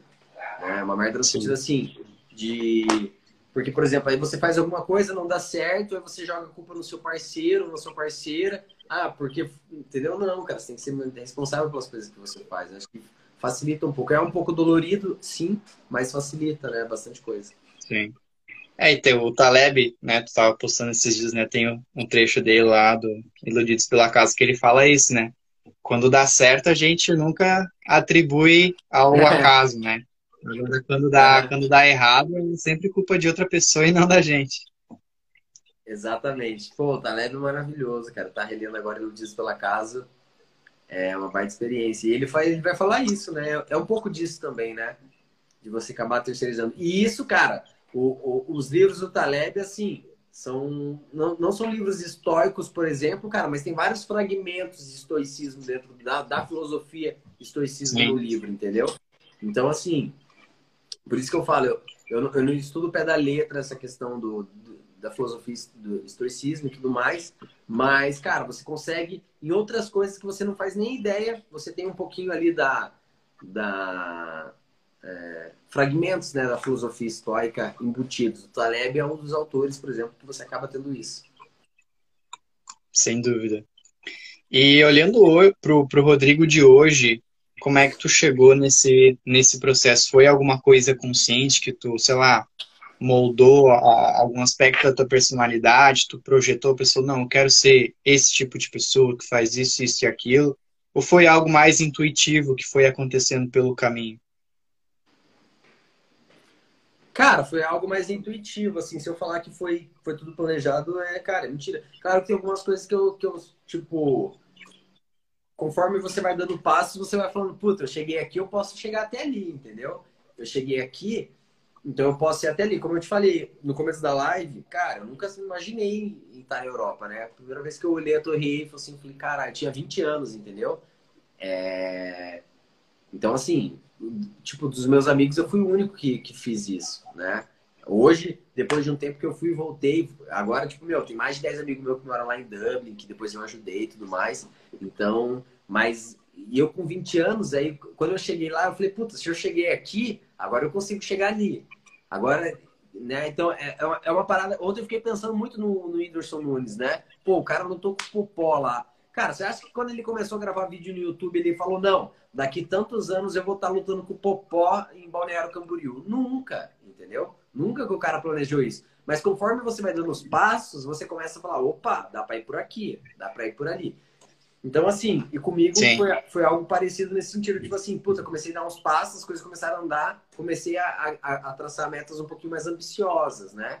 Então, é, funciona um pouco dessa forma, assim, mas não aquela coisa, puta, por exemplo, é muito difícil eu prever o que vai acontecer daqui a 10 anos, mas eu tenho uma leve noção do que pode acontecer nos próximos meses, por exemplo, né? E daí, conforme isso, eu vou traçando os planos e, e, e, a gente vai, né, tacando... É, e e não, não sabe o que vai acontecer, mas sabe o que gostaria que acontecesse e se prepara para tentar fazer isso acontecer, né? Pode ser que aconteça Sim. ou não, né? Mas tu tá tendo uma postura ativa para construir o que tu quer. Sim. Mas é muito. Mas eu, mas eu não vejo isso como algo, por exemplo, cara, é muito difícil porque é assim, cara. É, toda vez que eu faço uma reprise, por exemplo, dos meus últimos cinco anos, cara, é muito. Eu falo, cara, eu não fazia ideia Cara, eu nunca fazer. Eu nunca. Se você falasse para mim há cinco anos atrás que hoje eu estaria fazendo uma live com você, com seis pessoas nos assistindo, para ouvir o que a gente tem para falar, eu falei, cara, nunca, entendeu? Primeiro que eu sou muito tímido, né? Sou curitibano nato, falo muito pouco, não sou extremamente introvertido. Então, assim, é difícil, cara. E daí, se você falar pra mim, pô, daqui cinco anos, eu falei, cara, não quero nem imaginar porque eu vou errar provavelmente. Então, mas claro, a, a, postura é a mesma, né? É tipo de, cara, é... enfim, sempre fazer as coisas certinho e tudo mais, uma postura sempre coerente com aquilo que está sendo dito, né? E eu não sei você, cara, mas o fato de produzir conteúdo na internet faz com que eu veja a minha vida como pelo lado de fora. E isso me facilita no processo de muita coisa, cara. Porque eu, eu é como se eu saísse do meu corpo e, e me observasse, assim. E isso, cara, isso é maravilhoso. Tenho, eu tenho um cara que eu. É, é um, é amigo, ele virou meu amigo, enfim, conheci ele no Instagram e tudo mais, e a gente conversa muito. E ele, e ele fala isso, que no futuro todo mundo vai produzir conteúdo na internet, tá ligado? E eu, eu depois de um tempo começou a fazer sentido isso que ele fala para mim, tá ligado? Porque isso facilita muito no processo da sua vida, de você enxergar a vida como um todo e tomar melhores decisões, tá ligado? Sim. É, se a gente parar para analisar, né, foi isso que o Marco Aurélio fez. Né? Ele tava lá escrevendo uns negócios que passavam pela cabeça dele, pá, mas acabou de alguma maneira, de alguma maneira sendo o, uh, como é que eu vou dizer, uma ferramenta para ele, né, ter melhores atitudes, ser uma pessoa melhor. E isso que tu falou de produzir conteúdo ser algo bom não só para as pessoas que nos acompanham, mas para a gente também cara, vira e mexe tem algum conteúdo meu que eu, tipo, sei lá, vou rever por acaso, alguma coisa assim, sabe? E aí tu, tu olha lá e pensa, putz, né? Às vezes o cara tá precisando de, de uma dica aqui de um negócio que a gente já escreveu em algum momento, mas nem uhum. lembra mais. E tipo, pá, beleza, né? Que bom que eu posso voltar e ver o que, que eu transmiti naquele momento. E isso é útil para mim no presente também, né? Porque pelo não sei como é que funciona para ti, né? Mas quando eu produzo conteúdo, né? Tem alguma coisa ali que a gente quer externalizar, porque vai ajudar a galera, né? Não, não que necessariamente vai ser algo fundamental para ti no momento, mas foi algo que tu percebeu e tu procura levar para as outras pessoas, né? Mas em outro momento pode ser o, o, tipo o, o estalo que te faltava, né?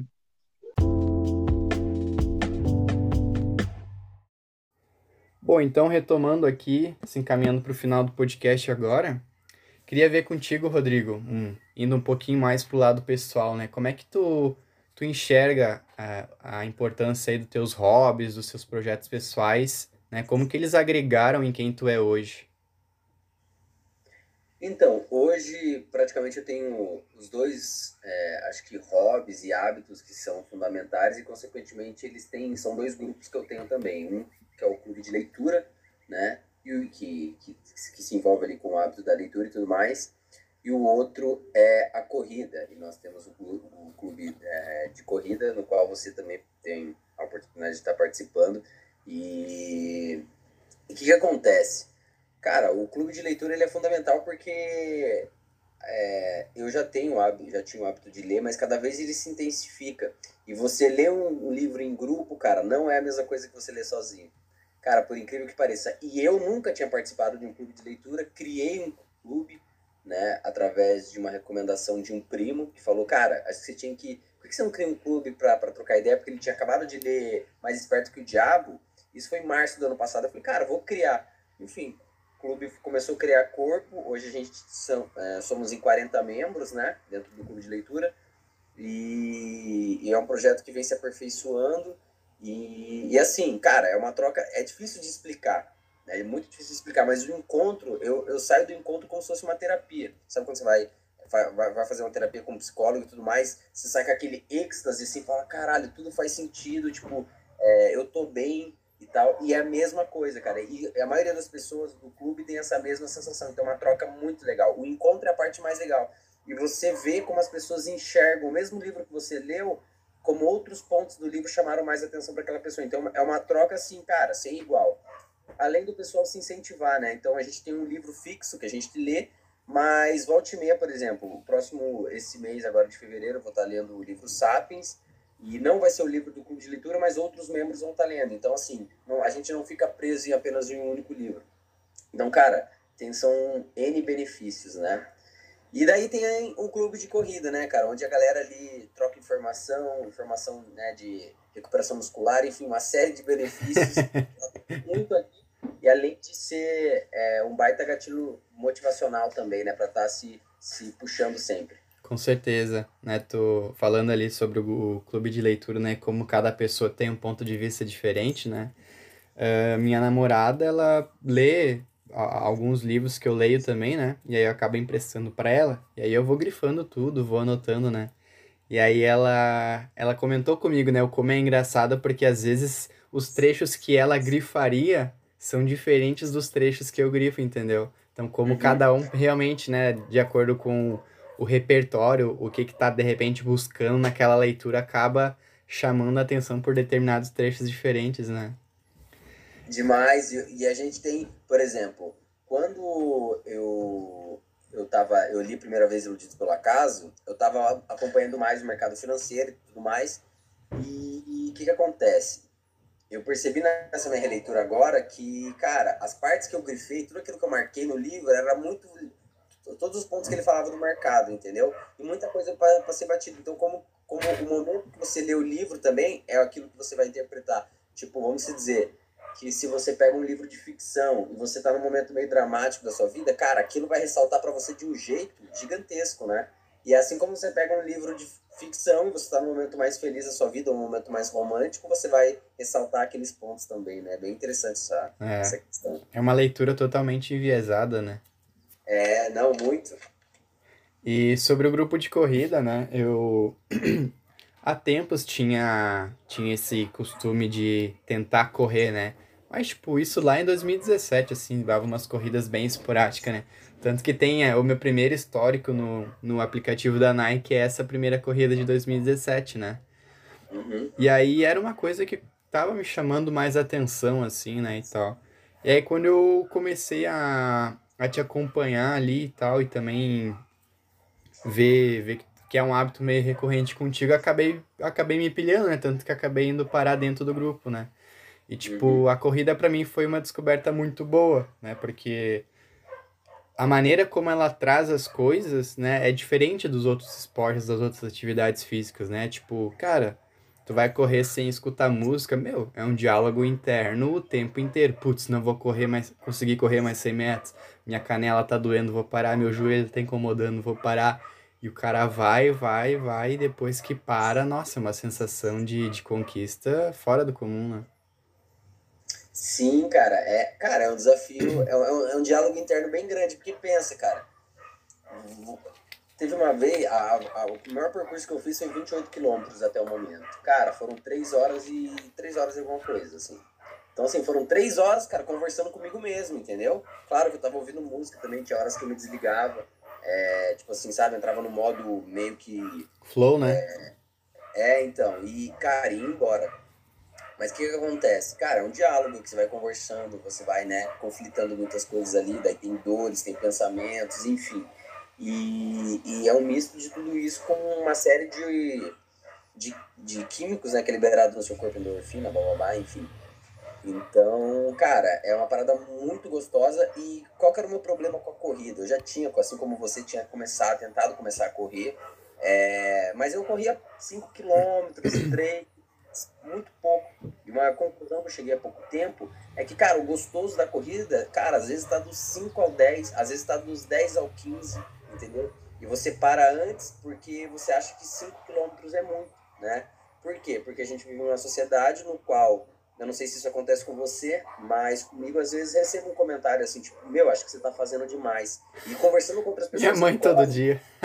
Por exemplo, o Edgar, o Edgar Zanin, que tá no grupo lá agora. Cara, ele corre 100 km, cara, você entendeu? E daí a galera fala pra ele, cara, acho que você faz demais. E quando você começa a sair um pouquinho da média, a galera vai vir falar pra você, puta, acho que você tá fazendo isso. E isso faz com que você fique pensativo, puta, acho que eu tô exagerando.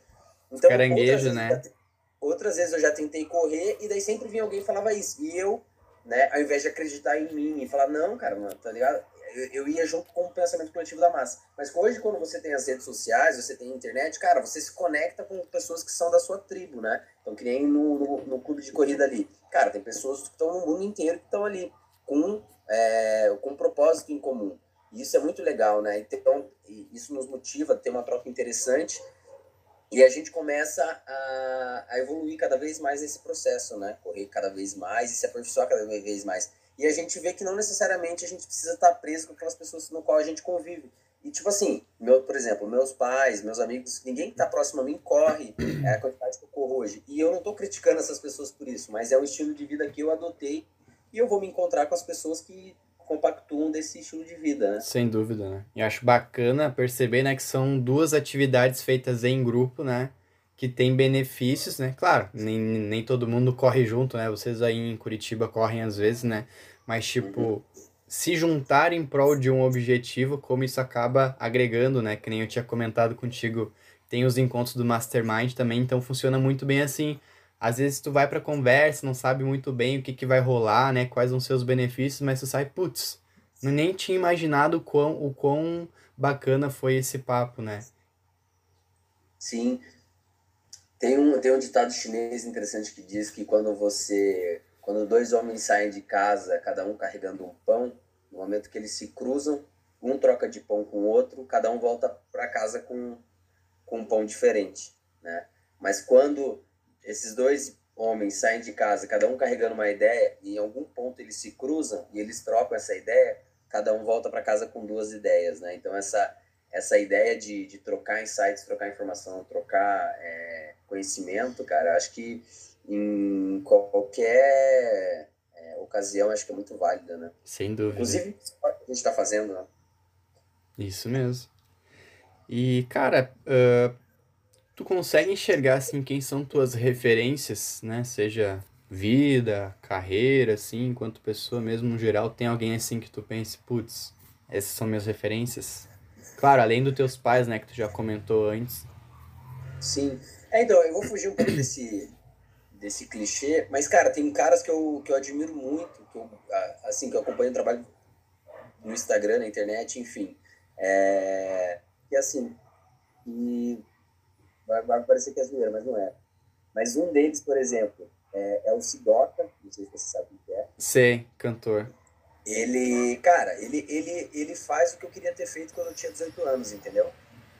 Ele é um moleque, assim, geralmente as pessoas que eu, que eu admiro, que eu acompanho, são, são pessoas que, que fazem um trabalho que se fala, cara, o cara tem que ter muita coragem para fazer isso que ele faz, entendeu? Né? Por exemplo, o Whindersson Nunes também, cara, comecei a acompanhar ele mais agora, e assim, a parada que o cara faz é bizarro, tem que ter muita coragem para fazer isso, né? Não basta só. E não é uma questão de você ter dom, de você ter talento, cara. Acho que é muito mais coragem de você errar e admitir isso. Então ele seria a segunda pessoa e a terceira pessoa seria o João Danica, que é um cara, é um comediante de Campinas. Ele não é tipo, ah, ele é, ele é muito conhecido em São Paulo, em Campinas e tal, mas ele não é famoso no Nunes. Mas ele é um cara de. Cara, eu vejo. Ele faz comédia, né? Cara, eu vejo as coisas que ele faz e ele tem tipo uns 50 anos. Ele estourou agora, recentemente. E eu falo, caralho, cara, o cara é simplesmente genial. Eu admiro o trabalho deles. Então, assim, são as pessoas que eu mais acompanho, esses três, né? que eu acompanho a carreira e fico olhando assim, falo, caralho, cara, da onde que o cara tira essa ideia, essa criatividade? Mas acima de tudo, o que me chama a atenção dessas pessoas, né, dessas três em comum, cara, é a coragem, porque são pessoas assim que, tipo, você vê nitidamente que não tinham é, as melhores condições, tá ligado? Tipo assim, eu tenho, pô, várias pessoas que eu admiro, por exemplo, Bruno Perini, enfim, essas pessoas que eu vejo como, claro, são referências, né, no que se trata ao nosso mercado, por exemplo, mas assim, mas elas não me inspiram tanto quanto essas três que eu acabei de falar, porque eu, eu tipo assim, você acompanha a história do cara, você sabe onde o cara veio, o que o cara faz, e o cara tá se reinventando constantemente, uma criatividade que você fala, mano, acredito que o cara fez isso, cara. E, e, toda, e essas pessoas, assim, semanalmente, mensalmente, me surpreendem com cada projeto que elas lançam, tá ligado? O Sidoca com CD novo, o Whindersson Nunes com projeto novo, o, o João Ganeta com, com um solo de stand-up novo, eu falo, caralho, cara, os caras são foda. Entendeu? Os caras já fazem isso, tipo, não é um ano, os caras já fazem isso há vários anos, tá ligado? É. É, acaba sendo o, o nível masterizado do hábito, né? Tipo, pô, fazer humor deve ser muito difícil, né? Só que tem Sim. maneiras de pensar e as fórmulas de transformar situações em, em comédia que o cara já nem raciocina mais e só vai saindo, né? Exato. E então assim, então eu vejo muito mais a parada da onde o cara saiu e aonde ele tá do que aonde ele tá, entendeu? Porque é uma distância diferente. Cara, é, é no livro Outliers o Malcolm Gladwell vai falar muito bem sobre isso, né? Sobre questões de oportunidades e tudo mais. Por exemplo, assim, é muito difícil, cara, alguém no Brasil se transformar no Elon Musk, você entendeu? Não que é impossível, mas o cara já saiu 5, 5 10 passos na frente, né? Sim. Nas condições de que o cara nasceu. Então, assim, eu, eu gosto de analisar mais da onde o cara saiu, aonde o cara tá, do que aonde o cara tá, você entendeu?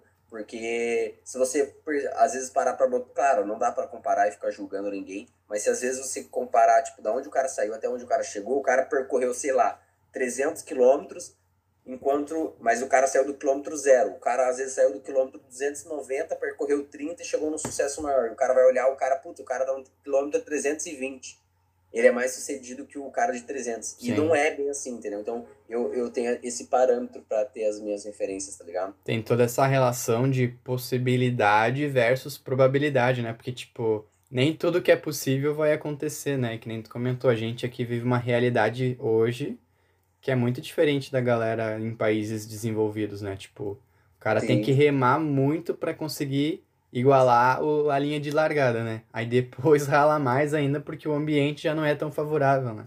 Exato. E a hora que o cara chega nessa linha de largada, o cara já tá cansado, entendeu?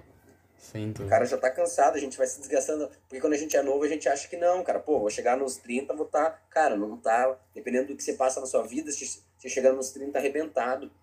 A Roberta, tá, ela tá fazendo uma pós é, sobre finanças e tal, e, eu, e ela assistia as aulas e eu ficava ouvindo, cara, que era muito da hora a, a, essa pós que ela tava fazendo. E ela tinha uma aula com o Pondé. Uhum. E o Pondé começou a trazer um monte de dado, cara. Cara, essa aula eu assisti inteira com ela. E o Pondé começa a falar sobre é, a, a vida adulta em si, né? Que, cara, você chegar com 60 anos, 70 anos, lúcido, sem traumas, com dinheiro, estabilizado, cara, uma, uma, uma probabilidade muito pequena. Por quê? Porque ao longo da. Porque a gente, quando a gente é novo, a gente não percebe. Mas ao longo da vida, cara, você vai se desgastando, né? E, e você tem que se reinventar e ter coragem para fazer as coisas, cara, é difícil. Ah, você vira hoje uma pessoa de 50 anos que às vezes ela vai viver sim, ela tá na metade da vida dela. Mas se você falar para ela começar algo novo hoje, ela vai falar: não, pô, já tô. Já, minha vida já passou. Cara, imagina, se você viver até assim, você tá na metade do caminho ainda, tem mais a outra metade. É. Então, assim. É, é um, um pouco sobre isso, tá ligado? Com certeza. E, cara, como é que tu gostaria de ser lembrado? Qual o legado, assim, que tu, que tu acha que seria bacana, assim, deixar pra, pra galera, pro mundo? É, o, o, o legado que eu queria deixar é, seria isso. Uma parada de, de inclusão social, de mais pessoas terem a mesma oportunidade, tá ligado? Isso para mim, tipo assim, cara, em vários quesitos. Tipo assim, os meus amigos de infância, por exemplo, é... cara, 60%, 60%, sei lá, uma paradazinha. Ah, tudo. É relatório de banco, é, tá? é diferente de que eu tive, eu determinadas oportunidades e, claro, eu abracei isso, interesse, eu, eu abracei as oportunidades, fiz valer a pena algumas coisas, mas eles estão por, por caminhos totalmente diferentes. Né? E eu vejo isso um pouco pelos meus pais, eles não tiveram algumas oportunidades, né? e, e fala uma parada de inclusão social no sentido assim, pela deficiência dele, entendeu? Então, Para mim, essa parada é a parada mais, é um legado chato que eu acho faz total diferença, entendeu? Então hoje eu tenho a oportunidade de conviver com várias pessoas de classes diferentes, de realidades diferentes, entendeu? Então foi diferente. Eu vejo entre um amigo meu que vem, tipo, vem me visitar às vezes tá um amigo meu fez faculdade comigo, teve a oportunidade de estudar duas é, é, colégios de Curitiba, formou na universidade e hoje tem um emprego é, é de carteira assinada é, como engenheiro. Eu, não vejo, sinceramente, eu não vejo diferença entre essas duas pessoas. Claro, né, é, não estou isentando ninguém de ponto nem nada, mas eu acho que falta um pouco dessa é, acessibilidade, dessa inclusão social, de ter uma igualdade de oportunidade. Então, se eu pudesse deixar um legado, ter mais, ter mais para que não haja desculpas. Entendi. É, é uma coisa bem, bem bacana, porque é engraçado, né, que nem tu comentou, né, do, da, da minha realidade também. Diversas pessoas, assim, que pegando analogia ali da linha de largada, né, como a gente estava antes, tipo, estavam com a gente lá na linha de largada, mas acabaram percorrendo caminhos diferentes no meio do caminho, né? Sim. E às vezes eu também me pego pensando, putz, mas o que, que será que aconteceu, né? Por que, que essa pessoa não conseguiu ter uma vida tão construir, né? Pelo menos até aqui, né? Não que, uhum. que tenham ter, terminado a vida ainda, né? Mas, tipo, não conseguiram construir um, um caminho tão bacana quanto poderiam, talvez, né? E aí, claro, entram diversos fatores, né? A gente nem tem como mensurar tudo, né? Mas é louco, né? É difícil, cara, porque eu penso assim, até eu comentei da, da entrevista do, do Popó com você, né? E ele fala, cara, não é só ele, vê vários caras falando, Neymar falando, que tipo assim, quando eles treinavam, quando eles eram criança, cara, existiam muitas pessoas melhores do que eles, você entendeu? E essas pessoas vão ficando pelo meio do caminho. Então o que que acontece, né? Então, o que, que acontece? Então, às vezes, não é nenhuma parada de você ser talentoso, né? E a gente fala sobre probabilidades. Cara, pensa comigo. É... Um jogo, de... o xadrez em si, para você jogar xadrez, cara, são 64 casas, né? São 64 casas, existem um, determinadas regras que são conhecidas, e dentro desse jogo existem um número quase, não é infinito, mas existe um, um, uma, um grande número de possibilidades, sei lá, 2 milhões de probabilidades de determinadas partidas. Isso se tratando de um jogo que a gente conhece as regras, sabe a quantidade de casas e sabe quem está jogando.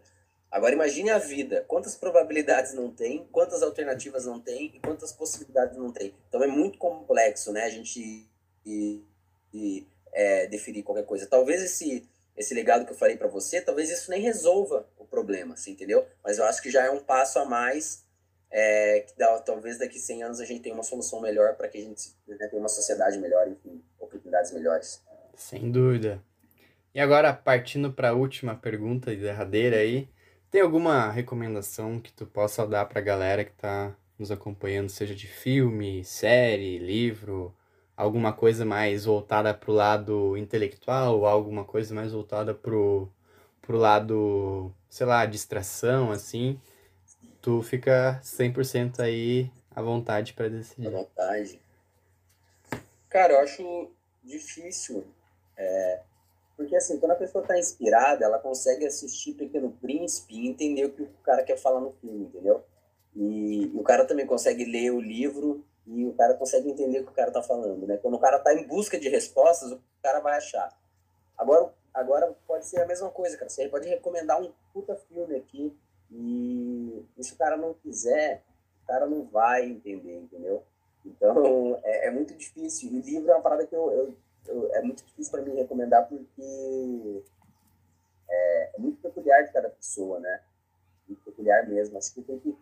É, pode parecer besteira, mas você tem que fazer muito que você gosta. O cara vai falar, ah, mas eu gosto de. É, eu gosto de beber. Então, olha que maravilhoso, cara. Acho um livro, um livro sobre. Ver um documentário sobre bebida, vai entender de fato então o que você consome, né? Eu gosto muito de cerveja. Tem um amigo meu que sempre vem conhece, fala, cara, eu faço o seguinte, um documentário de cerveja, cara.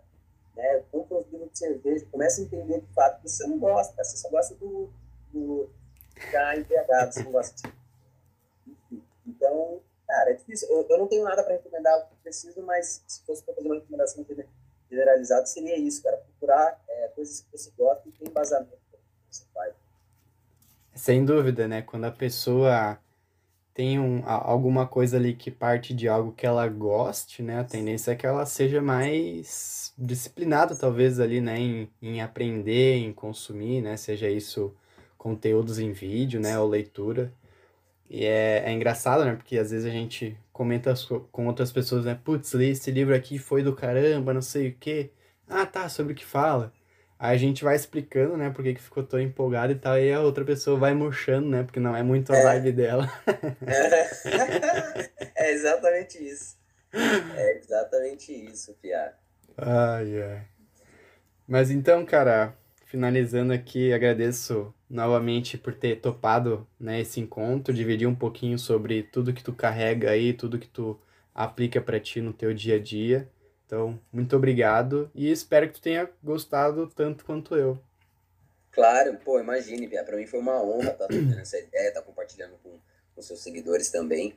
É, cara, então estamos aí, sempre que precisar, com, com um papo, qualquer coisa do gênero, e a gente vai, obviamente, mantendo contato, né, fazendo essa troca aí que está sendo né, tanto válida para quanto para você também. Fechado. Tem mais algum recado final que tu gostaria de deixar? Como é que a galera te encontra aí na internet? Então vamos lá, vocês podem me encontrar com o Instagram blockinsight, né? Meu nome é Rodrigo, vulgo Pia.